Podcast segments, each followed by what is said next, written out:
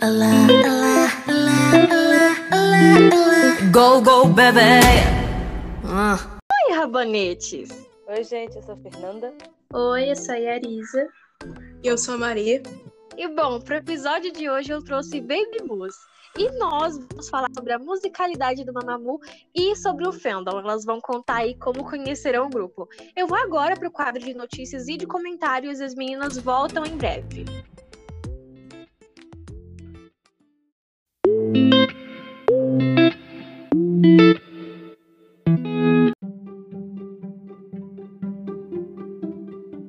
E é amanhã, gente. Amanhã, às 6 horas da manhã, no horário de Brasília, sai a música Me Without You, o feat da Moonbear com Shido. Não se esqueçam de assistir, deixar um like e um comentário no dia, é muito importante. Ainda falando na Moonbear, foi ao ar também o programa de Ungi de Pini da Moonbear com a Hyojun e a Bini do Oh My Girl. O vídeo tá no YouTube, tem legendas em inglês, tá? Que vocês podem ali traduzir automaticamente para português pelo computador. Então vocês conseguem assistir. Eu vou deixar o link na thread do episódio de hoje. E a Solar vai estar em mais um episódio do programa Boss in the Mirror. O programa vai ao ar no dia 15, nesse domingo, mais conhecido como Depois de Amanhã, às 5 horas da manhã no horário de Brasília, e será transmitido pela KBS. Ainda falando na Solar, ela participou com a sua irmã Yonhee do programa Pecto 2 Sanshi, que é de volta ao provador. Nesse vídeo, elas tentam ali reproduzir roupas, looks dos seus pais em fotos antigas. O vídeo foi upado no canal da marca SSF Shop e tem legendas em inglês naquele trâmite que vocês conseguem traduzir automaticamente para o português ali pelo computador. Eu também vou deixar o link na thread do episódio de hoje.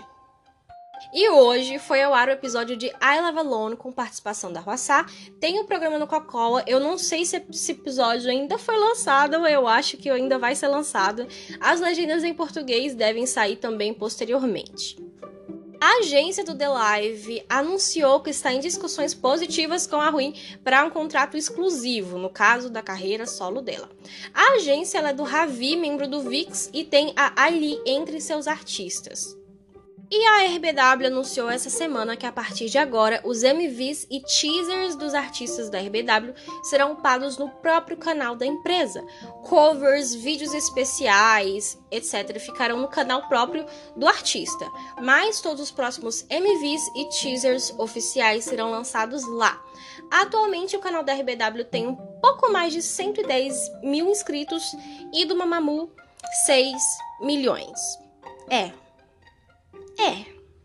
E com isso, os Mumus, tanto Camus quanto Aimus, se juntaram para fazer esse protesto contra a empresa, para que eles não façam isso porque vai prejudicar bastante o Mamamoo, já que eles, elas estão com um canal que atualmente bateu 6 milhões e os MVs vão para um canal de 110 mil inscritos, então isso prejudicaria bastante as views delas, já que a diferença aí entre os inscritos do canal é gigantesca. Eu entrei no Fan Café ontem à tarde e, gente, tá um caos. Só tinha post sobre isso, eles realmente estão batendo duro mesmo. Bom, no comunicado oficial que a Fan Union do Mamamoo emitiu, eles disseram que estão dando essa carta primeiro de aviso para RBW e vão dar um prazo para eles responderem quanto a isso. Caso eles não responderem, eles disseram que vão tomar outras medidas dentro da legalidade, né, gente? Dentro da legalidade, ninguém vai destruir o prédio. Se não enviarem um anúncio ou resposta até as 6 horas da tarde no horário coreano ali do dia 13, no caso hoje, outros planos serão montados e decididos através de enquete. O boicote no caso do show ou goodies também pode acontecer. Pode acontecer, tá, gente? Não falando que vai acontecer. Eles disseram que vão montar enquetes e decidir ali entre os fãs. Enfim, a situação tá bem tensa. O fã café tá tenso. Eu nem imagino como que deve estar o e-mail da RBW nesse exato momento. Eu espero que esteja um caos também.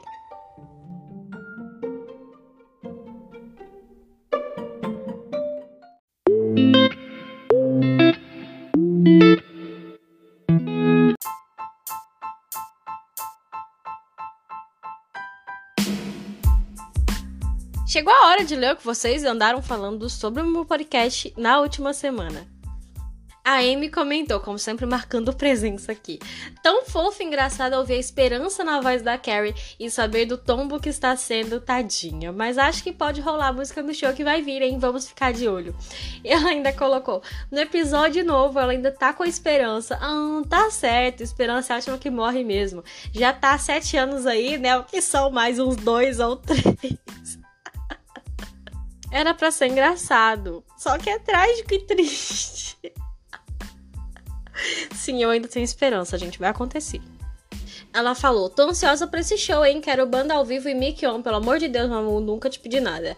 Eu acho que vai vir sim. Geralmente sempre vem nos concertos, então isso não vai ser diferente. No Live Now, gente, foi diferente porque era outra plataforma, enfim. Elas nunca fizeram desse jeito, só fizeram uma vez, então não acredito que vão perpetuar isso, até porque é um concerto. Então, Mamu costuma entregar concertos bem, bem entregues. Ela também mandou um recado. Ela falou: o podcast da semana foi de conscientização. Mumus ouviram, né? Entenderam? Comenta muito nas páginas que falam do Mamamu, seja em post do Instagram, Facebook, Twitter. Vamos espalhar a palavra do grupo, já que a RBW não ajuda a gente. Bom, por muito tempo Mumus ignoraram páginas de K-pop, justamente por isso, por não noticiarem. Ainda ignoram. Alguns poucos ainda dão hype por essas páginas. Eu não sigo nenhuma, mas quando postam do Mamamoo, eu vou lá e deixo o meu engajamento, gente. Eu, eu sou pilantra. Eu sou pilantra. Eu não sigo ninguém, não sigo nenhum. Mas falou do Mamamoo, eu estou lá. A Sky comentou: Eu ia falar que a minha língua coça para citar nomes, mas é que são quase todos. Já vi uns reacts profissionais no meio musical, aí eles focaram em falar sobre as vozes delas, né, de uma forma mais profissional, pra gente aprender um pouco mais, mas a maioria tem esse pensamento pequeno, exatamente da maneira que tu disse. Isso é chato, exaustivo também, mas é mais que isso, cada uma é tão única e tem suas conquistas, mas não podem ser resumidas a um simples quebradora de padrões. Super concordo, encaixou super aqui. Eu também já vi alguns reacts em canais de profissionais da música, até porque eu também mexo com a música. Então, é, é, outro mundo, gente. É outra coisa. Eles falam de voz, eles falam de capacidade vocal, é outro mundo e é muito bom. Eu indico assistirem, tá? Mas esses canaizinhos aí de K-pop, né, que noticiam, ou que falam de K-pop no geral, cara, gente, desculpa, mas é tudo fossa, é tudo bueiro, porque assim é muito raro você encontrar um canal de uma pessoa que aprofunde nisso, a não ser que a pessoa do canal seja um mumu. O que eu não encontrei. A Badnick comentou: finalmente pondo em dia os Mumu Podcast. Gente, eu já vi alguns mumus comentando sobre isso. Dá pra entender, né, que nem toda semana, né, o pessoal consegue ouvir direitinho. Então alguns deixam acumular. Teve uma que me contou que passou uma hora atualizando o Mumu Podcast atrasado. A Julie comentou: Oba, 22 minutos de Mumu Podcast. O de hoje também vai exceder, hein? Já tô avisando. Vai passar dos 20 tranquilão. A Kawaii comentou: Acabei de ouvir o Mumu Podcast. Se eu já entupi os vídeos de comentários antes, agora eu vou piorar. Gente, aconteceu comigo. Como eu falei para vocês, eu quase não assisto esses vídeos. Na verdade, eu realmente não assisto. Só assisto reacts de canais profissionais. Esses canais de K-pop eu não sigo nenhum, não acompanho nenhum, enfim. Mas esse vídeo apareceu nos meus recomendados porque tinha uma integrante do Bonamu. E aí eu assisti, né? E eu não aguentei, gente. Eu não me aguentei. Eu tive que ir lá deixar um comentário falando, gente, ela sai mais que isso, tá? Não se esqueçam que ela também compõe, né? Que ela também escreve suas músicas, que ela é uma artista completa e tal. E, e, e fui ali pulindo. Porque eu não me aguentei, gente. Desculpa. A ela falou: "Para mim é um grande mecanismo criado para trazer um bloqueio de novas pessoas conhecerem o Mamamoo. Então criaram essa visão forçada e irreal das meninas, baseadas em quase 100% de mentiras. Isso não é só por maldade, é proposital e infelizmente dá certo. Concordo. A Gé comentou: Mumbior três vezes por semana é Selca aqui e no Instagram, e um som duas vezes por semana no Solacidor e ainda tem Instagram. Roçar com duas collabs lançadas, Ruim mostrando a casa toda dela fazendo o Gomo ter um fandom e ainda vem falar que Mamamoo não é ativo. Olha, viu? Infelizmente, gente, dá para entender. Porque esses portais que eu falei para vocês, né, de groups ou de K-pop no geral, que são os principais portadores, né, que levam os grupos para outra gama que não seja do fandom, né, além do fandom, as pessoas ficam sabendo por lá, né? Ninguém que ali não é fã do Mamamoo vai seguir as fanbases para acompanhar. Então eles vão seguir às vezes esses portais, etc. Então, Consequentemente, se esses portais não noticiam as coisas que o Mamamoo faz, as pessoas não ficam sabendo o que elas estão fazendo. Tem gente que até hoje acredita que o Mamamoo deu desband, que o Mamamoo não está ativo mais. A Fernanda falou: Eu já assisti alguns vídeos e, cara, no começo eu não consegui reparar esse problema. Mas depois de parar para pensar um pouco, eu reparei o quanto é meio que a mesma coisa, sempre e sem profundidade. E depois que eu comecei a reparar, comecei a me incomodar. Ela também disse: Eu admito que conheci o Mamamoo através de um canal no YouTube, não citarei o nome para não causar intriga, e era superficial, mas gostei muito do que vi. Mas somente depois que eu comecei a pesquisar sobre elas de verdade, não somente no YouTube, foi que eu me apaixonei. De fato, né, mesmo que eles falem de forma rasa, ainda é uma forma do pessoal de fora do fandom, assim como a Fernanda na época era, conhecerem o Mamamoo. Então, a gente fica nesse impasse, mas é aquele desejo de que eles realmente se aprofundem sobre o grupo. Inclusive, a Fernanda tá no episódio de hoje, Fernanda. Você está no episódio de hoje. mas é uma forma de conhecer os outros grupos nesses canais. Então, seria muito bom se eles aprofundassem no Mamamoo, assim como eles aprofundam sobre outros artistas, sabe? A gente não tá pedindo que eles deem uma enciclopédia, que gravem vários vídeos sobre o Mamamoo, mas que apenas parem de falar a mesma coisa. Porque assim, se vocês estão falando sempre a mesma coisa, não, não precisa falar mais nada, porque todo mundo já tá cansado de ouvir e de saber o que esse povo anda falando. A Mayumi falou, mano, pra mim o Mamamoo é grupo que você não pode dizer que as músicas são iguais. A Klee comentou, né? K-pop stans nunca põem Mamamoo nas suas listas de idols que se destacam em algo. Exemplo, idols que compõem suas próprias músicas. Eu fico esperando alguém pôr a, a Mombier do Mamamoo, né, no caso. Mas nunca põe. Ninguém cita ela com seus 72 créditos no Conca. Parece que isso não é importante. É aí, gente, que eu falo, vamos criar nossas próprias listas. Criemos nossas próprias listas e vamos viralizar essas listas, porque assim, tá difícil. Ela também falou: Mamamoo quase não é citado em nada de K-pop stans. Esses portais não falam sobre elas, esses youtubers quase não citam elas e quando citam são coisas rasas e genéricas. Olha, falou tudo.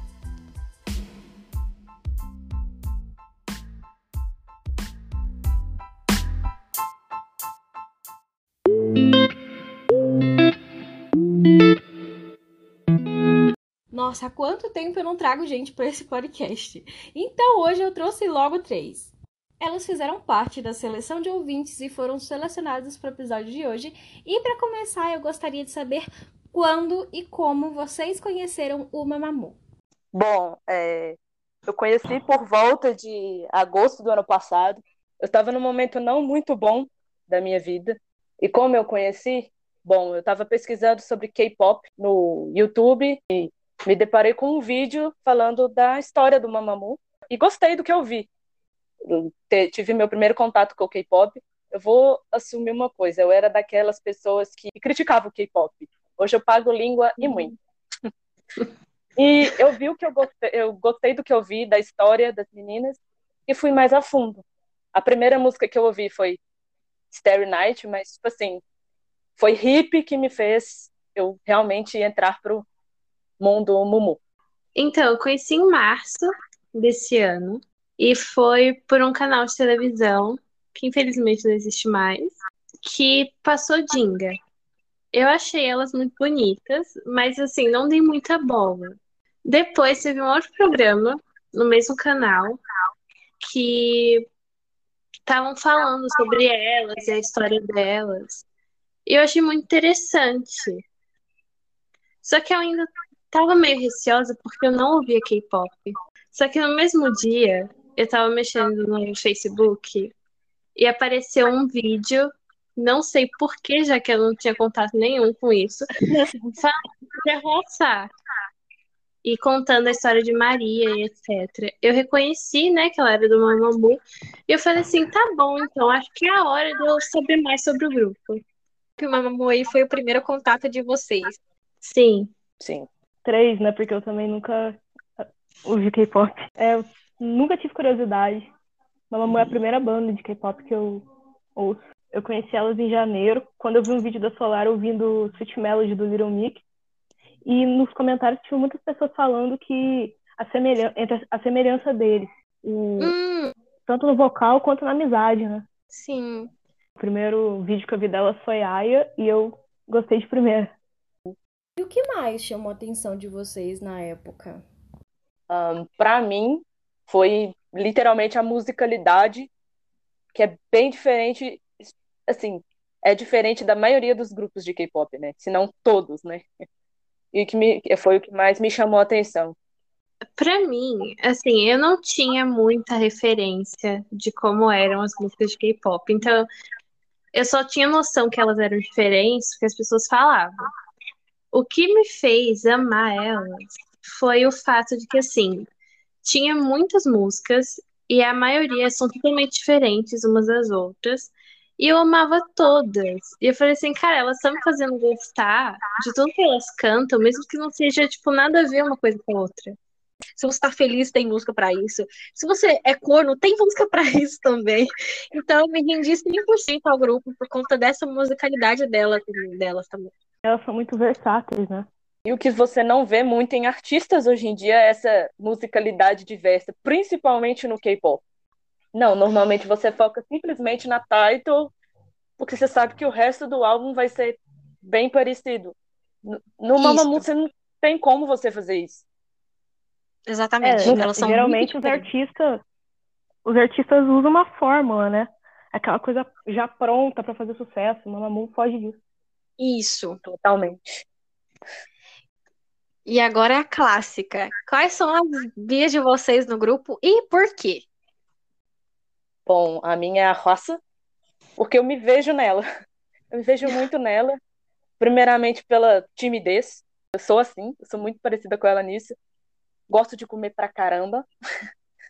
Mas o amor que ela sente pela família. E eu me conecto muito com ela por causa disso. Eu amo todas, mas eu acho que o que me conecta com a raça é o amor que ela tem pela família, principalmente pelo pai. A minha é a Moonbyul. Eu não sei dizer assim a, a coisa específica que me chamou a atenção nela. Mas provavelmente foi a personalidade e o fato de que quando eu assistia algum vídeo delas e ainda não não conhecia tão bem, ela me atraiu o olhar, sabe? Eu olhava obviamente para todas, mas eu ficava fissurada nela e vendo como ela cantava e foi isso. Eu entendo, eu entendo muito. Comigo foi mais ou menos a mesma coisa. Sabe quando tá passando um MV ou um concerto e você fica voltando na mesma parte da música? Eu Sim. fazia isso com ela. Uhum. Eu fazia muito isso com ela. Aí eu ficava voltando e falava, gente, essa menina tá me chamando muita atenção. Na verdade, eu não consegui escolher minha baia. Simplesmente a Moonbjorn entrou aqui na minha casa com os dois pés na minha porta e deu um soco na minha costela. Então eu entendi, entendi que eu iria estar Eu achava que a minha ia ser a Roaçá, porque eu conheci por causa dela. Só que a Moonbyul, ela, assim, ela me agarrou e falou, não vai ser ela, vai ser eu. No meu caso foi diferente. Ela foi a primeira que eu vi e continuou e ela falou: "Não, você não vai mudar não. Fica quieta aqui. Não sai não". O que mais me chamou a atenção na Roçá foi a presença de palco dela. Eu acho que é isso que me chamou a atenção. E eu tô aí com ela até hoje. É também outra coisa que eu esqueci de falar, o carisma, né, que ela tem. Sim. E vocês já participam de outros fandoms e já notaram alguma diferença com os Momus? Sim. Eu também sou Blink e são dois extremos, Oh! muito extremos. Sim, eu sabia que ia rolar riso. Mas eu não Muito sou tanto, não. Sou muito mais, eu sou muito mais Mumu do que Blink. Mas assim, a infantilidade dos, dos Blinks me irrita um pouco. Eu só não saí do fandom por causa do grupo.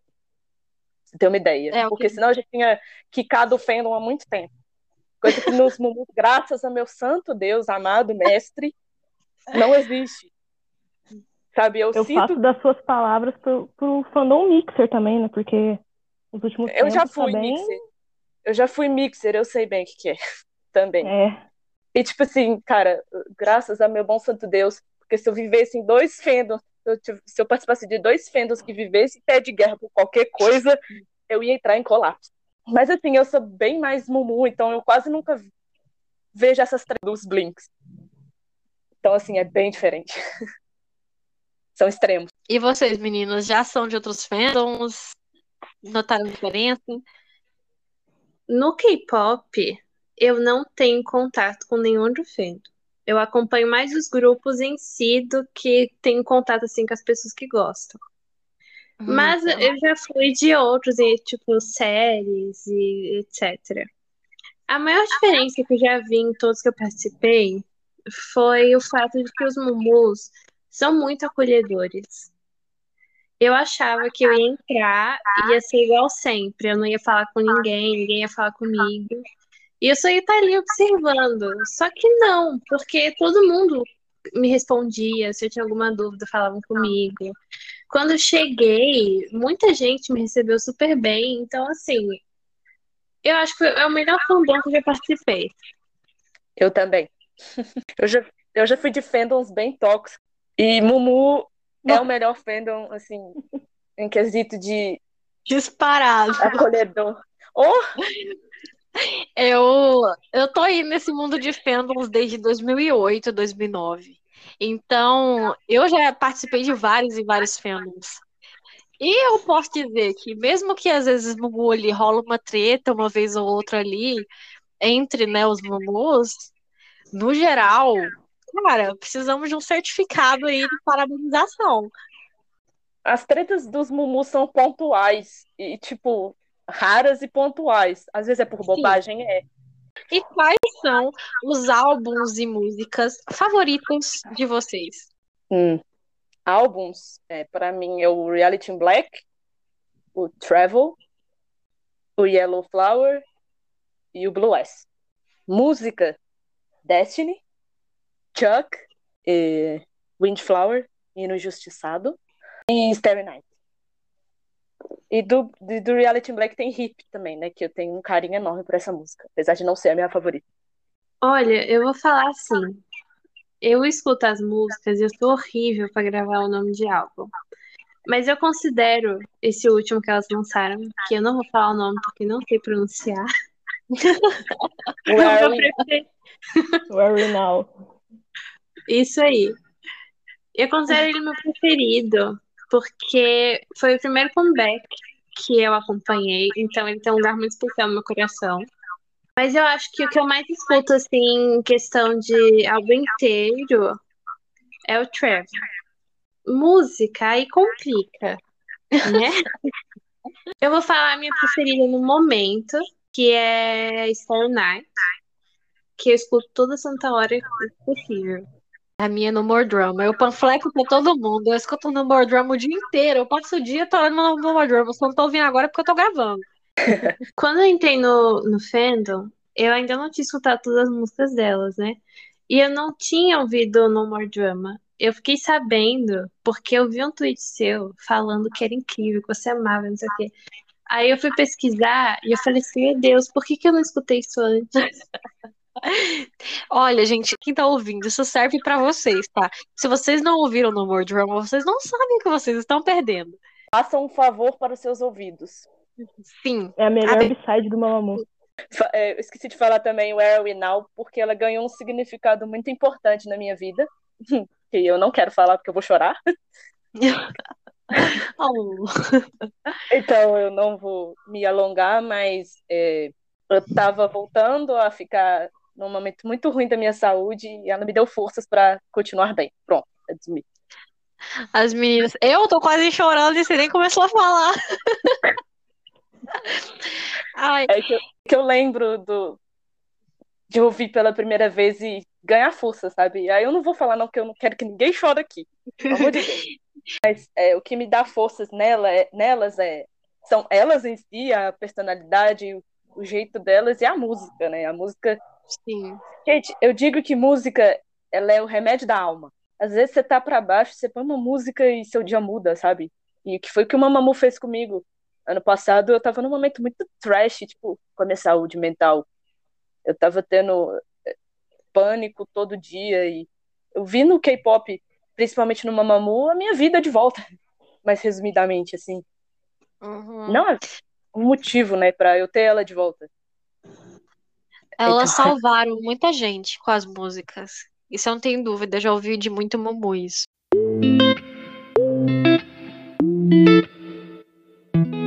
É isso, Mumus. Eu espero que vocês tenham gostado do episódio de hoje, meninas. Muito obrigada por terem topado participar do episódio de hoje. Sério. Eu que agradeço a oportunidade de participar. Eu também agradeço. Tô muito feliz de ter participado. Eu sempre quis fazer um podcast, e ainda mais falando do Mamamoo, que é a coisa que eu mais amo, no- assim, no momento da minha vida. Obrigada a você pela oportunidade de estar fazendo esse podcast. Vocês estão sempre convidadas para voltar aqui. Enfim. Ah, gente, vocês que estão ouvindo, não se esqueçam de comentar na hashtag do Mama Podcast sobre o episódio de hoje, sobre as meninas. Tanto eu quanto elas vamos estar lá a partir de agora, interagindo com vocês. Isso é tudo e até a próxima semana. Tchau! Tchau! Go, go, baby. Uh.